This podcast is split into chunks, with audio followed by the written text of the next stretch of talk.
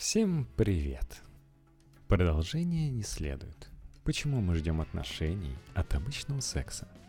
Согласно результатам опроса, проведенного журналом Esquire в 2017 году, только 47% пользователей Тиндера ищут через это приложение партнера для секса. Остальным респондентам нужны отношения и любовь. В большинстве религий начало половой жизни неразрывно связано со вступлением в брак. Женщины отмечают, что даже после запланированного секса на одну ночь они не против продолжения, видя чего-то более серьезного и постоянного. Как случилось, что процесс, миллионы лет служивший лишь для размножения, стал индикатором отношений и большой любви? Началась вся эта история задолго до появления современного человека, которого мы знаем как Homo sapiens. В животном мире есть две основные стратегии выживания, радикально отличающиеся друг от друга. При R-стратегии рождается множество, тысячи, миллионы особей. Мама с папой о них не заботятся, а просто надеются, что хотя бы 10% потомства доживет до половозрелого состояния. Так делают рыбы, земноводные и рептилии. Птицы же и млекопитающие используют другой вариант – K-стратегию – Буквы R и K взяты из описывающего указанные процессы уравнения, разъяснение которого займет еще несколько статей. В этом случае на свет появляется мало детенышей от одного у приматов, слонов и других крупных животных до 15-20 мелкие грузны. Зато каждый ребенок действительно на вес золота. Родители оберегают его с рождения – кормит, защищает и до полового созревания не выпускает из поля зрения. Ресурсов на такое потомство тратится в разы больше, но есть и плюсы. Смертность резко сокращается. Увы, такая стратегия работает только в тех случаях, когда самка и детеныши живут в благополучных и по возможности постоянных условиях. А для этого нужен кто-то, умеющий их создавать. И тогда на семейную арену выходят самцы – при своевременном кормлении самки и ее детенышей повышается шанс обеспечить себе здоровое потомство, способствующим к размножению. Долго ли, коротко ли, но в какой-то момент кавалеры животного мира начали носить своим дамам пищу. Выгода самок понятна. При комплексном обеспечении она полноценно заботится о себе и детях, посвящая этому все время и силы. А в чем же профит для самцов? Они ведь могут оставить столько потомков, сколько найдут готовых для размножения женских особей. У 99% животных так и происходит, но не в нашем семействе гоминидов. У высокоразвитых приматов довольно долгая беременность, а за ней следует период лактации, выкармливания, когда размножение тоже невозможно – Временной промежуток между рождением одного детеныша и появлением другого может составлять от года до 8 лет. Мало того, что дам постоянно не хватает, так еще и никакой гарантии, что лет через пяток она снова выберет для спаривания именно тебя. Так что самцы предпочитают подольше заботиться о самке и гарантированно вновь получить от нее потомство, вместо того, чтобы искать новую молодушку, не надеясь на особый успех. Годы идут, эволюция не стоит на месте, и такое поведение приматов постепенно переходит буквально на генетический уровень. Чаще выживают те детеныши, которые росли в полной семье с обоими родителями. И наоборот, чем заботливее самец, тем больше потомства он может оставить. Меняются стандарты, меняются предпочтения. Самки, за которыми у животных последнее слово – начинает все больше ценить не острые клыки и огромные мускулы, а умение раздобыть пищу и сохранить семью. Постепенно создание долгосрочных связей стало единственным действенным методом передачи своих генов в великое будущее. Древние люди жили стаями, затем общинами, а потом и вовсе семьями маленькими, зато своими.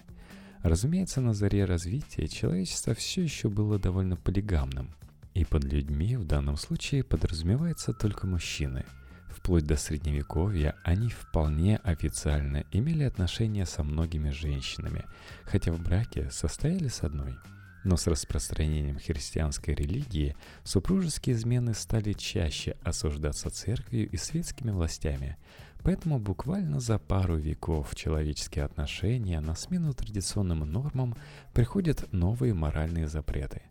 Например, хлесткое «не прелюбодействуй» в Ветхом Завете, означающее «не вступай в сексуальную связь с женатыми людьми», со временем превращается в «всякий, кто посмотрит на женщину с вожделением, уже прелюбодействовал сердце своем». Брак, освященный в церкви, а только такие союзы долгое время считались действительными, предполагал верность лишь одному партнеру. Добрачные отношения объявляются вне закона. Их всячески клеймят, а девушки, замеченные в грехе, становятся главным проклятием семьи. Общественное мнение медленно, но верно возводит новые границы для секса. Он становится более личным, более интимным. Это уже не просто инструмент для размножения и наслаждения, а тонко настроенный рычаг воздействия на людей.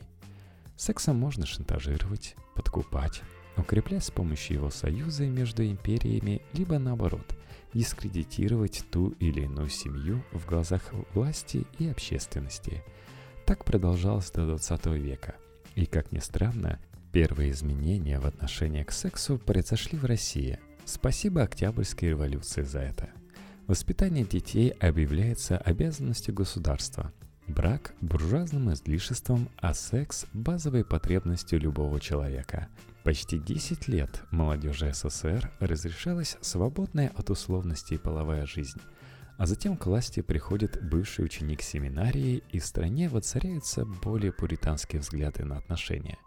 В 1929 году публикуются 12 половых заповедей революционного пролетариата – призванные избавить советское общество от любовного фетишизма, и четвертая из них гласит, что половой акт должен быть лишь конечным звеном в цепи глубоких и сложных переживаний, связывающих в данный момент любящих. Собственно, это событие и можно назвать окончанием неудавшейся сексуальной революции – Следующая попытка, и довольно успешная, будет предпринята уже в 60-70-х годах. Растущая экономика, увеличение количества свободного времени, появление надежной контрацепции – все эти положительные изменения формируют иное отношение к сексу. Удовольствие и новый опыт становятся важнее, чем семья и десяток детей. Меняется отношение к женщинам, их правам и желаниям. Тем не менее, традиционный уклад все так же остается в цене. Сейчас люди в основном занимаются сексом, находясь в отношениях. 51% мужчин и 53% женщин. А вот с первым встречным, по данным опроса, проведенного в 2010 году, готовы переспать только 11% и 8% соответственно. Маловато, не правда ли? Но это результат средней по больнице, который продемонстрировали респонденты в широком возрастном диапазоне от 18 до 59 лет. Для молодых людей вероятность провести ночь со случайным партнером приближается к 40%, а хотя бы раз в жизни такое случалось уже у 65% опрошенных – тем не менее, несмотря на плоды сексуальной революции, снижение влияния церкви и ослабление моральных табу, где-то внутри запрет на свободные отношения все равно остается. И судя по жестокой статистике, у женщин он куда строже. Это норма, потому что применительно к мужчинам мы можем сказать, что стремление к сексу без дальнейших отношений к ним возвращается, а у женщин оно зарождается. Сильный пол лишь 10-11 веков жил в рамках морали, выдуманной кем-то, а вот женщина находится в этих самых рамках уже два с лишним тысячелетия. Логично, что им требуется больше времени для перестройки. К примеру, девушкам тяжелее дается секс без обязательств. Всего 54% женщин ответили, что всегда испытывают положительные эмоции после ультракоротких отношений. Остальные хотя бы иногда чувствовали себя использованными или униженными. У мужчин дела обстоят намного лучше. 80% всегда оценивают такой секс как удачный. На первый взгляд кажется, что это лишь стереотип, годами вдалбливаемый в головы женщин. Именно им ни в коем случае нельзя заниматься спонтанным сексом. Тогда почему они соглашаются на него так же охотно, как и мужчины? Психологи считают, что на самом деле женщину расстраивает не сам факт содеянного, а скорее отсутствие значимого ответа после него определенной оценки. Люди попросту привыкли, что вслед за сексом следуют отношения, и никак не могут от этого отвыкнуть. К тому же во время полового акта выделяется большое количество гормонов, и в основном это окситоцин.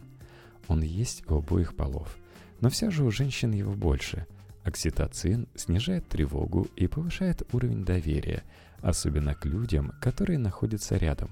Именно из-за резкого выброса этого гормона многим так хочется пообниматься после секса, признаться в любви или помечтать о будущих детях. Многим, но не всем – потому что окситоцин выделяется только благодаря оргазму. Так что, если не хотите думать о вечной любви после случайного свидания, вы знаете, что делать. Видимо, наша собственная мораль, формировавшаяся веками, и что еще хуже, биология, которая и вовсе зрела тысячелетиями, пока практически не дают возможности не думать об отношениях. Взгляды людей на секс, романтику и связь между ними складывались не одно столетие – и было бы наивно полагать, что все перевернется с ног на голову за какие-то жалкие полвека. Общество преображается медленно, но это не причина не изменяться каждому отдельному человеку. Конечно, если вы сами хотите этих изменений. Хотел сказать, что здесь могла бы быть ваша реклама, но будет моя. Выпуски продолжают выходить благодаря вниманию людей на Патреоне. Спасибо вам. Если вы хотите, чтобы в подкасте прозвучали ваши позывные и благодарственные слова в их адрес, заходите на patreon.com slash Адрес, конечно же, будет в шоу-нотах. И там есть на что подписаться.